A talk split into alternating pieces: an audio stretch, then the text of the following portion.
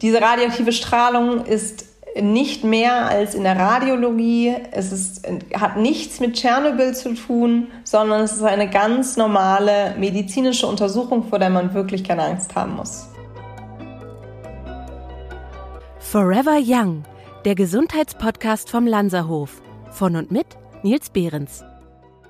Die Medizin entwickelt sich immer weiter und findet immer wieder neue innovative Verfahren zur Behandlung des menschlichen Körpers. 1956 wurde erstmals radioaktive Substanzen für die Untersuchung von Patienten zum Einsatz gebracht. Was mit diesem Verfahren heutzutage möglich ist, erklärt mir mein heutiger Gast. Dr. Franziska Vettermann ist Funktionsoberärztin der Klinik und Poliklinik für Nuklearmedizin bei Ludwig-Maximilians-Universität München. Die promovierte Medizinerin ist in diesem Bereich seit 2015 tätig. Also eine echte Expertin auf dem Gebiet. Herzlich willkommen, Dr. Franziska Vettermann. Hallo Nils, freue mich, dass ich da bin. Ja, liebe Franziska, es ist ja eigentlich eine ganz lustige Geschichte, wie wir uns kennengelernt haben. Ich glaube, es war das erste Wochenende, wo Clubhouse in Deutschland freigeschaltet wurde. Wir waren äh, die Pioniere sozusagen, die es dann auch unbedingt ausprobieren mussten. Und wir haben uns in ja. einen von, ich weiß gar nicht, es war ein völlig sinnloser Raum, auf die, wo wir uns dann auf der Bühne kennengelernt haben. Und ich glaube, es war mein Kumpel Florian Jürgs, der dann sagte, was ist denn Nuklearmedizin? Und hast du uns das kurz versucht zu erklären. Und dann hm. sagte Florian auch gleich, da müssen wir, da, Nils, da musst du einen Podcast draus machen. Und here we are. Genau so war es, ja. Da haben wir uns etwas verirrt. Genau. Und von daher äh, würde ich sagen, starten wir direkt mit dieser Frage. Was ist eigentlich die Nuklearmedizin und woher kommt die? Nuklearmedizin tatsächlich ist leider noch, hoffe ich, relativ unbekannt. Ähm, es ist eine eigene Fachrichtung der Medizin, also völlig abgesondert von zum Beispiel Radiologie oder sonstigen, ein eigenes Fachgebiet. Und es werden radioaktive Substanzen für die Diagnostik und auch die Therapie benutzt. Das heißt, radioaktive Stoffe hört sich immer gefährlich an. Man kennt es eigentlich nur von Katastrophen wie Tschernobyl. Aber in der Medizin können diese radioaktiven Stoffe extrem hilfreich sein und, so wie bei uns, in der Diagnostik und Therapie helfen. Die haben spezielle Eigenarten. Es sind Atome, die zerfallen. Und genau diesen Zerfall machen wir uns zunutze. Das heißt, wir können den Zerfall messen mit speziellen Geräten, die wir haben. Und diese speziellen Geräte benutzen wir dann entweder für die Diagnostik oder für die, für die Überprüfung der Therapie.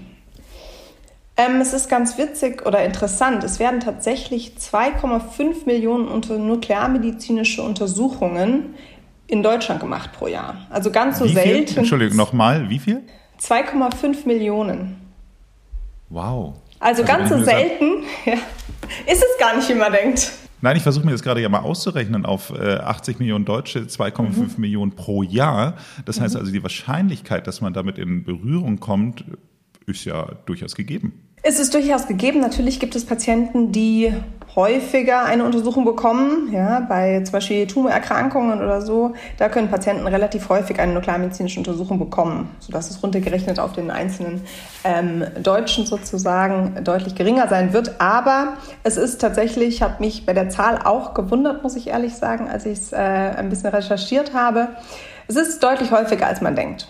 Und angefangen hat es tatsächlich äh, schon 1934, als die Radioaktivität entdeckt wurde und dann auch medizinisch benutzt wurde in der ersten Publikation 1946. Also ganz so neu und ganz so jung ist das Verfahren und das Fachgebiet nicht, es wächst nur stetig. Okay, ich muss also mein Intro wieder neu aufnehmen, weil da habe ich, glaube ich, 1956 gesagt. Das stimmt allerdings auch, weil das ist in Deutschland. Ah, wir waren also genau. wahnsinnig spät dann dran, muss man ja. ganz ehrlich sagen. Naja. 1934, sagst du, hat es begonnen und wir waren 56. Mhm. Ja, 34 hat, wurde die Radioaktivität sozusagen ein bisschen populärer und erfunden oder entdeckt. Erfunden ist das falsche Wort, entdeckt. Ähm, aber die erste Therapie, die publiziert wurde, war 1946. Man muss sagen, für die Medizin ist das gar nicht so schlecht, dass wir dann schon 1956 eine erste Therapie durchgeführt haben. Also, Wer hat denn damit begonnen? In Würzburg wurde das tatsächlich gemacht. Ich nee, in, äh, Entschuldigung, 46. Also, 46, war es war, ähm, glaube ich, in Amerika. Okay. Vermute ich. Kommen wir mal zu, wieder zurück zum, zum eigentlichen Thema. Nicht, dass wir es verloren haben, aber äh, wenn ich jetzt die Radiologie hattest du ja schon mal abgegrenzt. Äh, also zum Beispiel beim Röntgen, da wird ja auch ähm, der Gewebeaufbau dargestellt. Ähm, was stellt denn die Nuklearmedizin im Vergleich dar, beziehungsweise wo ist denn jetzt wirklich der Unterschied? Genau, also Radiologie wird oft vergesellschaftet ein bisschen mit Nuklearmedizin. Es resultiert auch daraus, dass die Nuklearmedizin aus der Radiologie etwas entstanden ist und quasi eigenständig geworden ist. In der Nuklearmedizin schauen wir uns die Funktion der Organe an, beziehungsweise den Stoffwechsel. Ganz im Gegenteil zum klassischen radiologischen Bild, da schaut man sich eher den Gewebeaufbau an. Das heißt, man kann da schon deutlich unterscheiden. Die Radiologie schaut sich das Aussehen an, die Nuklearmedizin eher die Funktion. Natürlich mhm. mit neueren, neueren Methoden kann die Radiologie auch etwas in die Funktion schauen, allerdings ganz anders als eine nuklearmedizinische Untersuchung. Mhm. Kann ich mir das so ein bisschen vorstellen, wie äh, das eine ist ein Foto und das andere ist ein Video? Weil wenn ich mir vorstelle, dass die Funktion ja auch gezeigt wird, muss ja irgendetwas ich sag mal, Funktion hat ja irgendwie auch immer ein Stück weit mit Bewegung zu tun, oder täuscht das? Ähm, Im Prinzip ist es gar nicht schlecht. Also, ähm, also der Vergleich im in der Radiologie kann man natürlich, ein CT ist eine Schnittbildaufgabe, äh, Schnittbildaufnahme und da kann man auch wie ein Video durch den ganzen Körper durchgucken. Allerdings in der Nuklearmedizin ist, gibt es Untersuchungen, in denen man die Radioaktivität erst spritzt, wenn der Patient im Gerät liegt, sodass man den Verlauf der radioaktiven Substanz im Körper angucken kann. Also war deine Idee mit dem Video eigentlich sehr gut. Hm. Funktion von Organen und Geweben. Welchen Vorteil bringt dieses Verfahren mit sich? Also der Vorteil ist erstmal, dass wir quasi in das Organ reingucken können und wir können gucken, wie das Organ wirklich natürlich oder im, im Körper funktioniert. Plus, was wir natürlich auch wissen, ist, dass die Funktion der Organe oftmals vor der Veränderung der Struktur eingeschränkt ist. Das heißt, oft ist erst die Funktion ähm, beschädigt ähm, bzw. eingeschränkt und dann sieht man erst im Nachhinein am Organ eine Veränderung. Das heißt, wir können oft früher ähm, zum Beispiel Veränderungen erkennen mit diesen speziellen radioaktiven Substanzen. Ähm, mhm. Ein weiterer Vorteil. Also hat es einen präventiven Charakter auch oder, oder ist es einfach nur, man ist früher dran? Also präventiv ist, glaube ich, das falsche Wort, weil wir natürlich ähm, eine Strahlenexposition machen. Das heißt, wir spritzen eine radioaktive Substanz. Das würde man am ehesten oder in Anführungsstrichen selten präventiv machen. Man muss ja eine sogenannte rechtfertigende Indikation haben, dass man überhaupt einen Patienten ähm, eine radioaktive Substanz spritzt. Aber zum Beispiel in der Nachsorge bei Tumoren machen wir das sehr häufig, wenn Tumormarker, das sind spezielle Marker im Blut, wenn die ansteigen und man sonst noch nicht gefunden hat, woher dieser Anstieg kommen kann, dann machen wir eine nuklearmedizinische Untersuchung und können häufig bei nur sehr geringen Anstiegen schon quasi ausmachen, woher dieser Anstieg kommt. Also wo quasi das Rezidiv, das heißt, wo der Krebs wiedergekommen ist. Wie muss ich mir denn die Untersuchung ganz konkret vorstellen? Also äh, wie, wie, wie läuft das ab? Mhm. Also wir können es gerne an einem Beispiel machen. Wir sagen jetzt, äh, du kommst zu mir in die Nuklearmedizin. Wir machen was ganz Schönes. Du kriegst eine Nierenuntersuchung, weil du eine deiner Nieren jemandem spenden möchtest. Eine sogenannte Lebensspende. Dann kommst du zu mir. Wir besprechen die Untersuchung wie bei jeder anderen äh, Modalität auch. Ja? Wir besprechen, was wir gleich machen. Ich, ich kläre dich auf, darüber auf, dass es eine geringe Strahlenbelastung ist. Und dann kriegst du ein bisschen Infusion, damit die Niere in Anführungsstrichen etwas angekurbelt ist, sagen wir, dass sie gut arbeitet, weil die Niere ist ja ein filtrierendes Organ. Sie benötigt okay, erstmal einen Schnaps. leider nicht, leider ist es eher eine Infusion mit Kochsalz. Ganz so schön nicht. Hm, okay. Genau, und dann ähm, wirst du in das Gerät gelegt. Das Gerät nennen wir Kamera. Ähm, ich erkläre dir auch gleich warum. Ähm, es sieht aus wie ein CT, ist nur etwas größer und offener, also eigentlich angenehmer für den Patienten. Wenn du in dieser Kamera liegst, spritze ich dir die radioaktive Substanz. Das ist wie eine normale Kochsalzlösung, eine Spritze. Die wirst du nicht merken, das spürst du nicht. Das ist quasi wie, als wenn ich dir Kochsalz injizieren würde. Und dann startet schon das Bild. Das ist diese dynamische Untersuchung von dem Video, von dem du vorhin gesprochen hast. Entschuldigung, darf ich nur ganz kurz fragen nochmal, wohin spritzt du denn so. die Substanz? Genau, die wird in die Vene gespritzt. Also wenn man eine ganz normale, normal in die Vene. Das heißt also normal. nicht nicht direkt in die Niere oder sonst irgendwie was. Nein, genau, genau. Das habe ich vergessen, ja. Ähm, wir spritzen das ganz normal in die Vene und über das Blut verteilt sich das in die Niere. Und das geht so schnell, dass du dann schon was sehen kannst? Tatsächlich ähm, nach wenigen Sekunden sehen wir bereits die Anreicherung in der Niere. Äh, wir haben dann parallel auch ein Video laufen, also einen sogenannten, wir können da die Zerfälle sehen, wenn die radioaktive Substanz gespritzt wird, ein radioaktives Isotop, das zerfällt die ganze Zeit. Das ist quasi das Spezifikum an einer radioaktiven Substanz. Die Atome zerfallen. Und die Strahlen, die ausgesendet werden, können wir mit unserem Gerät, der Kamera, aufnehmen. Das heißt, bei uns ist es ganz anders als in der Radiologie zum Beispiel. Hier bei uns strahlt der Patient auf das Gerät und in der Radiologie strahlt das Gerät auf den Patienten. Die Frage ist, was jetzt besser ist, ehrlich gesagt. Wenn ich jetzt mir vorstellen würde, ich werde bestrahlt versus ich werde zum Strahler, also äh, ich, äh, I'm not sure, ehrlich gesagt. Ich weiß nicht, was mir ein besseres Gefühl gibt. Also wenn man das quantifiziert, ist tatsächlich ähm, die Nuklearmedizin bei solchen Untersuchungen, bei der Nierenuntersuchung, hat eine deutlich geringere Strahlenexposition als ein CT des Bauchraums zum Beispiel. Also da würde ich mich freuen, wenn ich eine, Radio, äh, eine radioaktive Substanz bekomme in der Nuklearmedizin und kein CT, weil es eine geringere Strahlenbelastung ist. Mhm. Man, man, bei Strahlenbelastung vergleicht man ja auch immer gerne das so mit so einem Langstreckenflug irgendwie sowas. Äh, gibt es da einen, also äh, einmal LA fliegen ist schlimmer als äh, einmal zu dir kommen? Nein, das ist es nicht, genau. Aber man vergleicht es tatsächlich, weil eben ähm, es natürliche Strahlung gibt. Und die natürliche Strahlung stammt zum Teil aus der Atmosphäre. Und je höher man fliegt, desto mehr Strahlung bekommt man ab. Aus dieser mhm. atmosphärischen Strahlung, beziehungsweise die Atmosphäre eigentlich schirmt uns ab und dadurch bekommen wir weniger ähm, Strahlung auf der Erde ab. Und je höher man fliegt, desto mehr Strahlung quasi ist noch nicht abgeschirmt durch die Atmosphäre. Aber ja, man vergleicht es gerne mit einem Langstreckenflug. Okay. Gibt es denn etwas zu beachten für die Patienten? Also wie sieht die Vorbereitung aus? Du hast jetzt schon gesagt, die Kochsalzlösung vorab, aber gibt es noch irgendwas, was man sagen würde, okay, wenn man, bevor man zu dir kommt, sollte man irgendwas machen oder gibt es Einschränkungen? Ähm, das ist tatsächlich ähm, untersuchungsabhängig. Also wie bei dieser Nierenuntersuchung solltest du oder bekommst du dann von uns entweder viel zu trinken oder auch eine Injektion äh, mit Kochsalzlösung. Bei einer Untersuchung zum Beispiel mit einem radioaktiven Zucker die benutzen wir oft für Tumorsuche bzw. für ähm, eine Verlaufskontrolle für eine Tumorerkrankung. Ähm, wenn wir diesen spritzen, solltest du davor nichts gegessen oder getrunken haben, das Zucker enthält. Wir sagen immer, dass die Patienten nüchtern sein sollen, mindestens vier bis sechs Stunden, damit der Körper bzw. die Tumorzellen hungrig sind sozusagen auf ähm, die radioaktive Substanz. Aber ansonsten es tut nicht weh, du spürst nichts, muss man sagen. Und danach kannst du ganz normal wieder nach Hause gehen ähm, und hast keinerlei sollte ich Einschränkungen. Meine, sollte ich meine Familie in den Arm nehmen oder lieber nicht, weil ich noch strahle? Genau, also das wird oft gefragt.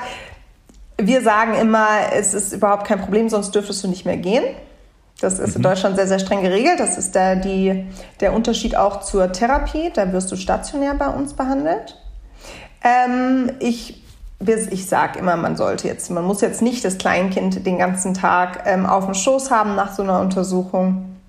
Aber es ist im Grunde keinerlei Problem. Dafür gibt es Referenzwerte, die ganz äh, klar festgelegt sind und äh, die unterschreitet man sehr, sehr weit, wenn man von uns von einer Untersuchung kommt. Mhm. Und jetzt nochmal, was lässt sich ganz genau damit prüfen? Also ich habe schon verstanden die Funktion, aber ähm, kannst du da vielleicht nochmal ein bisschen mehr im Detail drauf eingehen? Also nicht nur die Niere, sondern generell, was für Funktion oder was ist das, was du überprüfst? Genau, also da gibt es tatsächlich relativ viele Bereiche, die wir überprüfen können. Ich kann einmal, ich kann, gebe mal zwei Beispiele. Wie bei dieser Niere, die wir gerade besprochen haben. Da kann ich mir angucken, wie gut deine Nieren funktionieren. Und zwar beide Nieren getrennt. Ich kann mir angucken, ob die rechte besser funktioniert als die linke, ob beide gleich gut funktionieren und insbesondere. Also meine Frau hat eine Doppelniere, das heißt also, wir könnten dann gucken, ob die Doppelniere auch doppelt so viel wegschafft wie die andere. Das ist richtig. Plus bei Doppelnieren gibt es manchmal noch Anlageprobleme mit den, ähm, mit den quasi Harnröhren und da könnte, beziehungsweise Harnleitern ähm, heißt es, da könnte man dann schauen, ob die gut angelegt sind, ob es irgendwelche Abflussbehinderungen, so nennen wir das, geben. Das heißt, dass die Niere zum, vielleicht gestaut wird, weil es nicht schnell genug abfließen kann, ob irgendwo ein Hindernis ist auf dem Weg. Und das können wir sehr gut mit einer Nierenuntersuchung, einer sogenannten seitengetrennten Nierenfunktionsuntersuchung ansehen. Im Unterschied dazu gibt es zum Beispiel, ähm, wenn wir jetzt in die Tumordiagnostik gehen, gibt es bereits für einige Krebsarten sehr spezielle Tracer, nennt sich das. Tracer sind radioaktive Substanzen, die wir benutzen. Frei übersetzt können es suchende Substanzen genannt werden, to trace aus dem Englischen. Ähm, diese Substanzen suchen sich im Körper genau das, was sie sollen, in Anführungsstrichen. Zum Beispiel beim Prostatakarzinom, das ist die häufigste Krebsart beim Mann. Leider, ja. Äh, genau, haben wir, ähm, also gibt es eine Substanz, die nennt sich PSMA, prostataspezifisches Membranantigen. Das ist ein Tracer, das, also eine radioaktive Substanz, die wir spritzen können. Die geht ganz spezifisch nur zu Prostatazellen. Das heißt, wenn jetzt ein Patient kommt, die Prostata wurde rausoperiert und man möchte gucken, ob der Patient leider noch irgendwo eventuell Metastasen hat. Dann spritzen wir die Substanz und gucken uns danach tatsächlich den ganzen Körper an. Also von unter den Augen bis zur Mitte des Oberschenkels wird der Patient gescannt, nennen wir das, im PET-CT. Und dann ähm, können wir gucken, ob irgendwo Metastasen sind. Und diese Metastasen sind tatsächlich im PET deutlich besser zu erkennen als im CT. Das heißt, als in einer radiologischen Untersuchung. Wir sind da deutlich sensibler. Wenn ich jetzt bei dem Thema mal ganz kurz bleibe.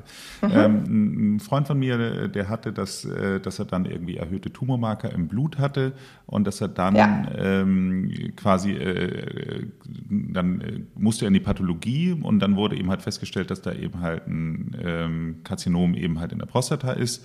Und äh, dann wurde daraufhin eben halt die Operation gemacht, ihm geht es heute wieder gut und alles ist wunderbar.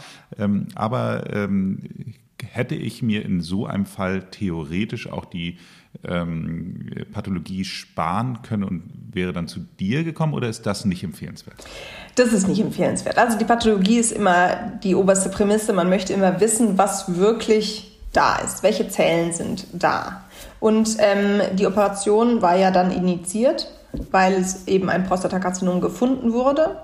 Was wir machen können, ist entweder bevor er operiert wird, zu gucken, ob irgendwo Lymphknoten Metastasen zum Beispiel sind, also Absiedlung des Krebses.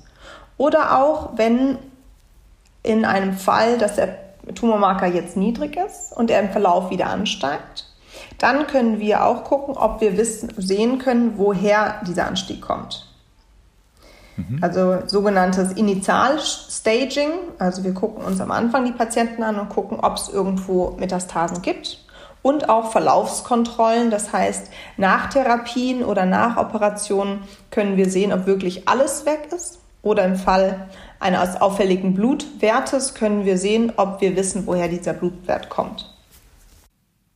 Okay, das heißt aber, ähm, entschuldige, es ist wirklich ganz naiv gefragt, aber ich würde jetzt irgendwie mal so denken, ähm, wenn ich schon ein Karzinom im Körper habe und äh, mhm. dann wird es wegoperiert und dann kommst du nochmal mit einer radioaktiven Substanz, hätte ich ein bisschen Sorge, wo ich denke so, naja, ich hatte doch schon Krebs. Ähm, Macht es dann nicht noch schlimmer? Also ist mein Körper dann nicht sowieso schon ein bisschen sensibel, wenn du mir dann auch noch was Radioaktives dann reinspritzt? Nein, tatsächlich. Es hat überhaupt gar keine Implikation. Und ähm, diese Substanz oder diese Menge, die wir spritzen für eine Untersuchung, ist so gering, ähm, du würdest dich ja zum Beispiel, denke ich, auch nicht wundern, wenn du danach eine CT-Untersuchung bekommst.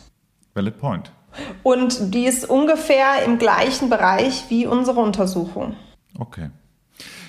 Welche Krankheiten werden bei diesem Verfahren denn am öftesten diagnostiziert? Also äh, wofür eignet es sich besonders gut? Du hast jetzt schon mehrfach die Niere angesprochen, aber, aber gibt es so eine, so eine Top 5 oder gibt es irgendwie so eine ja. Hitliste?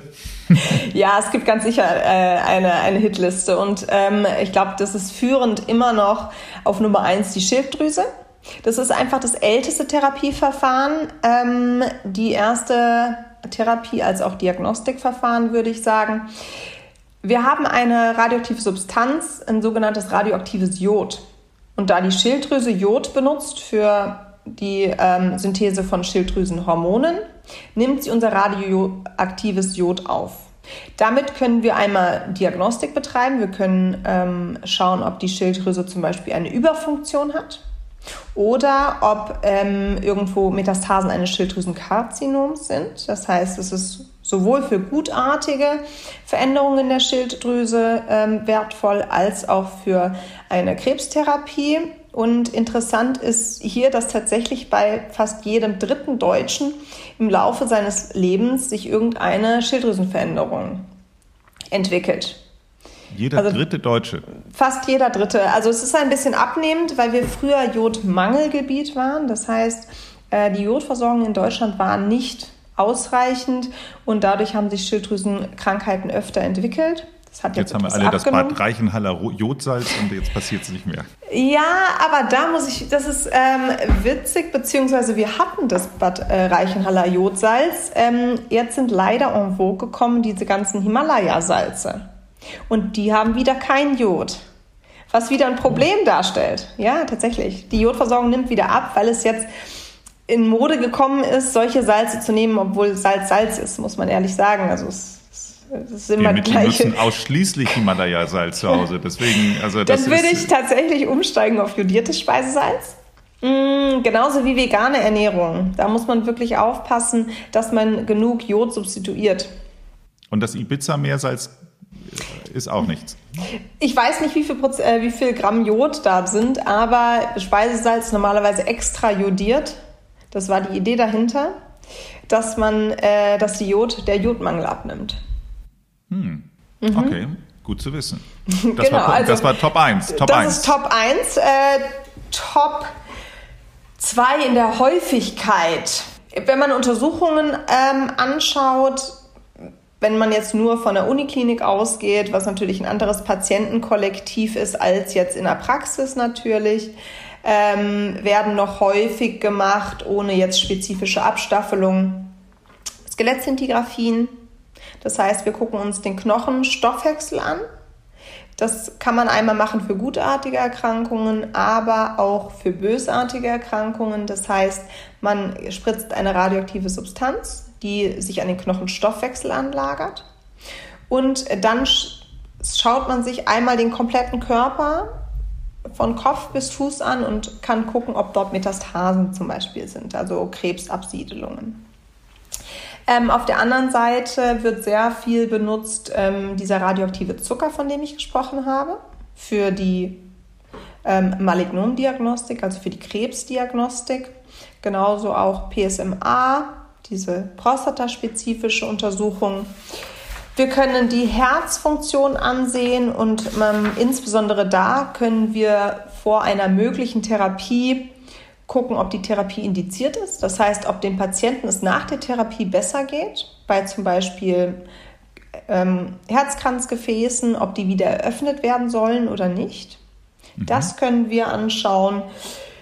Wir haben Untersuchungen, wie gesagt, von der Schilddrüse. Sehr viel Hirntumordiagnostik machen wir tatsächlich bei uns in der Uniklinik. Da sind wir auch ein Zentrum für. Ähm, interessanterweise äh, steuern wir auch viel bei für die Dem Demenzdiagnostik. Das Ach, heißt, das ist ja spannend. Ja, das ist tatsächlich sehr spannend und auch ähm, ein Schwerpunkt bei uns in der Klinik in der Forschung. nicht, dass das andere nicht spannend war. Ich wollte jetzt hier nicht die anderen Sachen runter, aber Nein, auf Demenz wäre ich als letztes nicht. gekommen, ehrlich gesagt. Genau, es ist sehr interessant. Wir können mit speziellen radioaktiven äh, Tracern können wir verschiedene Ablagerungen im Hirn ansehen. Zum Beispiel sogenannte Amyloid Ablagerungen. Die sind sehr, sehr spezifisch für die Alzheimer-Demenz. Es gibt ja sehr verschiedene Demenzformen unter anderem mhm. die Alzheimer-Demenz. Und da gibt es ein sogenanntes Amyloid-PET, nennt sich das, also eine Amyloid-Untersuchung. Und ähm, die können wir durchführen. Wir können auch mit dem radioaktiven Zucker, den man auch für den Körper nimmt, den kann man auch spritzen, um sich anzusehen, ob es Bereiche im Hirn gibt, die weniger arbeiten, als sie sollten. Mhm. Und wenn weniger gearbeitet wird, ist dort natürlich auch die Funktion eingeschränkt. Der Zucker wird von den Zellen benutzt, damit sie also für jegliche Funktion, das heißt, wenn die Zellen weniger Zucker aufnehmen, erfüllen sie ihre Funktion nicht mehr komplett. Das heißt aber, wenn du vorhin sagtest, du kannst an einigen Stellen, seid ihr einfach ein bisschen früher dran an der äh, Erkennung, äh, würdest du das sagen, dass das zum Beispiel für sowas wie Demenz auch zutreffen würde? Ähm, jein, also eine Demenz generell ähm, macht man immer klinisch fest an, einem, an einer wirklichen, in Anführungszeichen, Klinik. Also wenn der Patient Symptome hat, schaut man nach. Man mhm. würde keinen Patienten scannen ohne Symptome. Nee, das meine ich nicht. Das meine okay. ich nicht. Aber man, man hat dann eine Höhe, also man hat schon eine höhere Validität sozusagen, genau. wenn ich sage, Symptome sind da, ich komme dann zu dir ähm, und dann könnte man es wirklich genau nachweisen. Sagen. Mhm. Wir, das äh, Witzige ist, wir sagen immer, ach ja, wir würden fast jede Untersuchung mal machen, aber eine Untersuchung für Demenz würden wir nicht machen. Das heißt, weil man dann weiß, was man bekommen wird eventuell, mhm. ohne dass man aktuell Symptome hat. Mhm. Das heißt, die Ablagerungen im Gehirn sind schon viel früher da, als dass die Patienten krank werden. Und das heißt also, eine Früherkennung hilft mir nichts, weil ich dann wahrscheinlich es auch nicht aufhalten kann. Ich kann es nicht aufhalten, genau.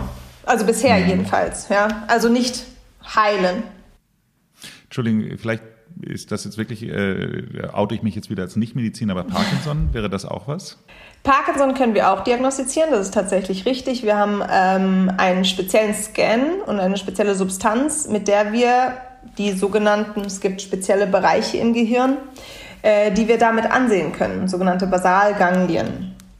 Mhm. Und ähm, die sind indirekt indirekte Zeichen für eine Parkinson-Erkrankung. Aber Weil vollkommen ja, richtig. Also völlig aufhalten kann ich auch das ja nicht, mhm. aber zumindest bei einer sehr frühen Erkennung kann ich ja, sage ich mal sowas, die, die, die Lebensqualität länger hochhalten, sage ich mal so. Genau, das ist richtig. Also Parkinson, ähm, in der Parkinson-Diagnostik können wir auch unseren Beitrag leisten, ja. Mhm. Du hattest es äh, einmal ganz kurz gesagt, dass, ähm, äh, als ich fragte, wie man sich denn vorbereiten soll, hattest du gemeint, ähm, dass das alles eben halt für die stationären Aufenthalte und nicht für die Therapie, äh, nee, für die ambulanten Untersuchungen gilt, aber nicht für die Therapie. Ähm, was ist denn eine nuklearmedizinische Therapie? Genau.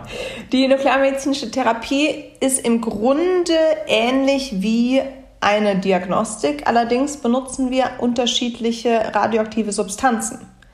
Die Substanz, die man für eine Therapie benutzt, ist viel, hat viel härtere Strahlung, die auch nur sehr viel kurzwelliger, also in einer kürzeren Distanz wirkt.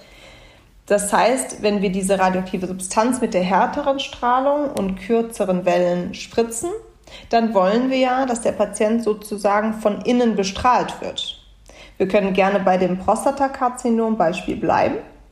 Das heißt, wenn ein Patient, können wir auch quasi das Prostatakarzinom bzw. die Metastasen therapieren, indem wir diese PSMA, prostataspezifisches Membranantigen, an eine andere radioaktive Substanz binden und die spritzen und dann geht diese Substanz trotzdem wieder zu den Prostatazellen und bestrahlt diese Prostatazellen sehr, sehr kurzfällig, nur quasi auf die Zellen und die zwei, drei Zellen drumherum. Und das wäre eine radioaktive Therapie, also eine sozusagen Bestrahlung von innen. Das gleiche kann man, wie gesagt, für die Schilddrüsenkarzinom machen. Das ist die älteste Therapie, ähm, die auch am häufigsten gemacht wird. Da passiert exakt das Gleiche, außer das ist doch etwas schicker.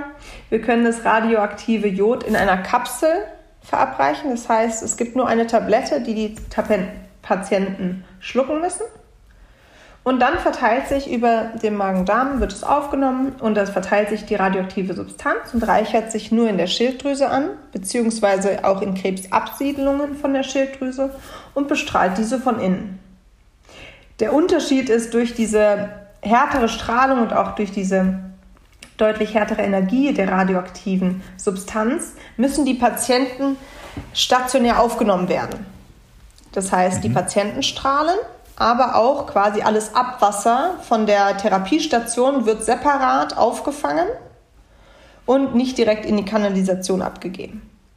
Okay, vielen Dank. Sag mal, äh, was ich mich gerade frage, weil ähm, ich meine, ich bin ja jetzt, äh, man muss ja schon sagen, in einem medizinischen Bereich tätig. Und ja. ähm, von daher würde ich sagen, dass mein Wissensstand über dem eines normalen Durchschnittsbürgers wahrscheinlich in der Bereich Medizin liegt. Jetzt äh, mhm. äh, frage ich mich so, äh, wissen nur die Patienten vielleicht gar nichts über diese Verfahren oder würdest du sagen, dass auch bei den Ärzten zum Teil noch eine gewisse Aufklärungsarbeit ähm, vonnöten wäre? Ja, jetzt muss ich aufpassen. Aufklärungsarbeit ist vielleicht ähm, das falsche Wort, es ist vielleicht doch nicht so publik. Also aufgeklärt, glaube ich, ist fast jeder Mediziner. Allerdings ist das Feld, muss man sagen, beziehungsweise das Fachgebiet auch noch sehr klein. Ja, und es ist nicht in jedem Krankenhaus vertreten. Das heißt, und auch in, es gibt zwar Praxen, allerdings nicht so viele. Und auch in den Unikliniken sind die nuklearmedizinischen Abteilungen meistens relativ klein, in Anführungsstrichen. Ähm, ich, es war in den letzten Jahren so, und es wird auch zunehmend so sein, dass die Nuklearmedizin ein größeres Fach wird, da diese Tracer-Entwicklung für die einzelnen spezifischen Tumore oder Tumorgruppen auch immer weiter fortschreitet. Das heißt, wir finden immer mehr Tracer, die wir benutzen können für unterschiedliche Tumore ähm, was natürlich sehr hilfreich ist. Ähm, aber die Etablierung einer Therapie dauert in der Medizin tatsächlich immer relativ lange. Im Gegensatz zur Radiotherapie, die es jetzt schon sehr lange gibt, die ist fest etabliert. Jeder, fast jeder Patient mit einem Schilddrüsenkrebs bekommt danach eine Radiotherapie, also mit einem speziellen ähm, Schilddrüsenkrebs, das ist aber die häufigste Art, bekommt eine Radiotherapie. Es hat da sicherlich auch einige Zeit gedauert, bis quasi das Therapieverfahren etabliert war. Ich stelle mir jetzt einfach gerade vor, ich wohne in, keine Ahnung, Stendal, irgendwo, wo jetzt sozusagen kein direktes Einzugsgebiet einer größeren Metropole ja. direkt da ist. Und dann ähm, äh, erzählt mir eben halt mein Arzt ein, ein ähm, etwas über keine Ahnung, mein Nierenproblem oder wie auch immer und das sollten Sie mal untersuchen lassen und dann würde ich sagen, ha, da habe ich diesen Podcast gehört, ähm, äh, könnte man das nicht auch nuklearmedizinisch untersuchen lassen? Ist es dann so, dass ich dann gegebenenfalls von dem Arzt ähm, äh, ich sage jetzt mal, äh, es abgeraten bekomme, weil er sich vielleicht nicht damit auskennt. Also ich, ich, ist jetzt keine Unterstellung, das war jetzt mhm. das ist ja einfach rein fiktiv. Also könnte ja. sowas theoretisch passieren? Kann natürlich passieren. Ich weiß allerdings, ob es nicht dann daran liegt, dass du vielleicht nicht weiß, dass man für deine Erkrankung keine nuklearmedizinische Untersuchung macht. Aber natürlich gibt es ähm, quasi, sagen wir, in den ländlichen Regionen weniger Nuklearmedizin und dadurch werden natürlich auch andere Verfahren genutzt, die vielleicht ähnliche Ergebnisse liefern. Man muss auch sagen, dass natürlich die Patienten, das Patientengut, was ich in der Uniklinik sehe, ist natürlich relativ ausgewählt. In der Uniklinik sind nicht, ist nicht dieses breite Patientenkollektiv, sondern eher ein ausgewähltes Patientenkollektiv, das vielleicht schwerwiegende oder seltenere Erkrankungen hat. Und da muss man ein bisschen differenzieren. Es gibt sicherlich Untersuchungen, die in Anführungsstrichen fast ersetzt werden können. Auf der anderen Seite gibt es Untersuchungen, die, finde ich, sehr, sehr wichtig sind und ich würde mich freuen, wenn sie mehr Verbreitung finden würden. Womit ich zu meiner ähm, letzten Frage eigentlich komme, ähm, und ich weiß gar nicht genau, wie ich sie formulieren soll, weil üblicherweise haben wir in diesem Podcast immer die letzte Frage nochmal so ein so eine Tipp oder so eine Empfehlung für die unsere Hörerinnen. Ähm, und ich bin mir gar nicht so sicher, äh, ob ich wirklich einen Tipp geben könnte, aber vielleicht ähm, fällt dir ja was ein. Ein Tipp ist es, glaube ich, nicht. Es ist nur eine, eine Idee oder eine, eine Empfehlung. Keine Angst haben vor dem Wort oder der, dem Fachgebiet Nuklearmedizin. Diese radioaktive Strahlung ist nicht mehr als in der Radiologie. Es ist, hat nichts mit Tschernobyl zu tun, sondern es ist eine ganz normale medizinische Untersuchung, vor der man wirklich keine Angst haben muss. Okay, also keine Angst. Das ist dann der, der Rat genau, für die mein, Hörer mein Rat. Wunderbar. Ich bedanke mich für das Gespräch. Es hat mir wirklich viel Spaß gemacht. Ich würde behaupten sogar, dass ich ähm, glaube, noch nie so viel komprimiert in einer Folge gelernt habe wie bei dir, weil ich wirklich gar keine mich. Ahnung davor hatte. Und äh, danke für das Gespräch. Vielen Dank dir. Es hat mich gefreut. Ich bin froh, wenn die Nuklearmedizin ein bisschen mehr Gehör bekommt. Sag mal, Franzi, eine letzte Frage habe ich nochmal. Wenn du üblicherweise äh, erzählst, was du so machst, mal abgesehen davon, dass dann ähm, du vielleicht erstmal erklären musst, was du machst, aber kriegst du auch irgendwelche blöden Sprüche oder Kommentare dazu? ja, auf jeden Fall. Vor allem äh, in der Vorweihnachtszeit werde ich jedes Mal gefragt, ob ich nicht jetzt auch leuchte und nicht den Tannenbaum spielen könnte. ich hoffe, dass auch Sie etwas jetzt dazu gelernt haben, genauso wie ich. Wenn Sie den Podcast hören, dann posten Sie doch mal einen Screenshot oder das Foto von der Situation auf Instagram. Wenn Sie den Landshof markieren, verspreche ich Ihnen, dass wir es reposten werden. Und beim nächsten Mal bei Forever Young sprechen wir mit Dr. Judith Schmidt-Röthammer über das tägliche Brot, das gar nicht so gesund ist, wie man früher mal gedacht hat. Seien Sie gespannt, wenn wir darüber sprechen, was es mit dem bösen Gluten eigentlich wirklich auf sich hat und wie eine Alternative aussehen könnte. Abonnieren Sie diesen Podcast, damit Sie keine Folge verpassen. Bis dahin bleiben Sie gesund und machen Sie es gut.